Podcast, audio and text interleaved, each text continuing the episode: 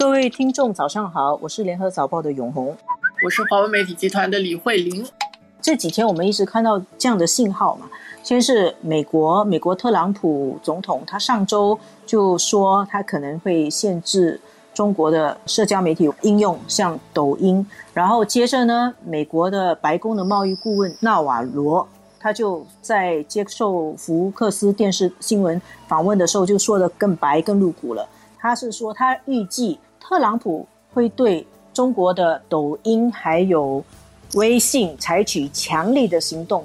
其实，这个纳瓦罗对这个事情他也给了解说。他的说法啊，大家不要把抖音跟微信看成无辜的应用软件。他说，这些软件呢，可以窃取知识产权，可以窃取美国企业的商业机密，可以追踪用户的行动，而且他们会危害美国的民主。美国会对他们采取行动了。现在这个趋势是越来越明显了。更早的时候，其实这个印度方面也是在六月底的时候就终止了。其实不只是抖音啊，中国的五十九款的这个应用在印度就戛然而止。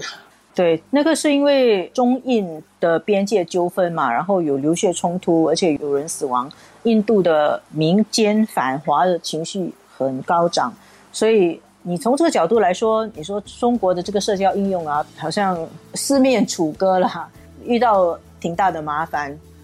然后同时，我跟慧玲在讨论的时候，英国正在讨论华为，对，他们在英国时间星期二公布一个结果啦，去限制华为，不要让华为参加英国的五 G 网络建设。之前英国本来是比较能够接受华为的，后来有这样的一个转变。现在的说法是因为香港问题了，但是我想说，如果要每个礼拜都谈关于这个课题的话，可能都有一些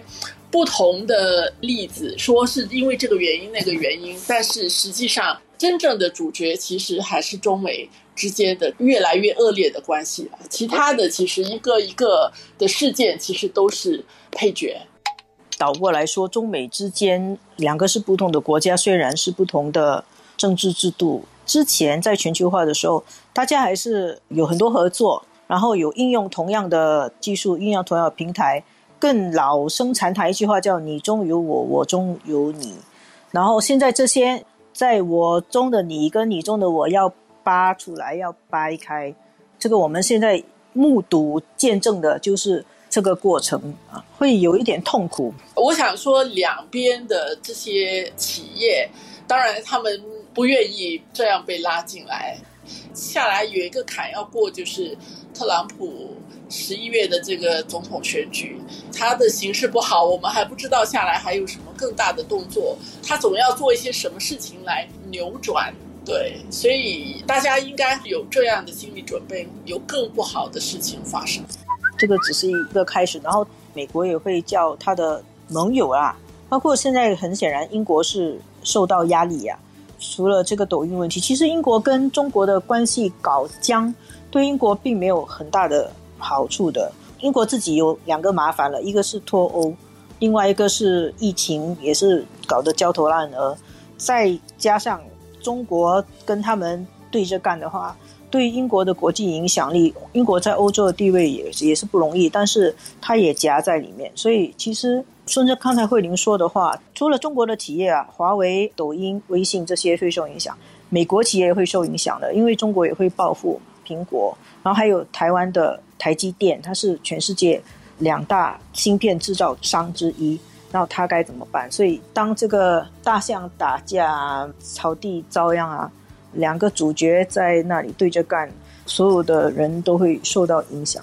再说的这个是科技方面的。我们如果再回想一下，我们自己的李显龙总理之前也一直在说，亚细安国家不想要选边站。我想说，大家其实应该都是有面对一些压力的。刚才永红所说的，直接的盟国是一个，但是还有很多你在其他的方面都一直是。跟中美两边都有一些往来的，跟美国的关系也很密切的。其实，在这个时候，我们看不到的，台面上不一定看得到那些动作，但是背后可能有很多的势力在运作当中。所以，对中美以外的其他的地区跟其他的国家，这段时间会特别难受。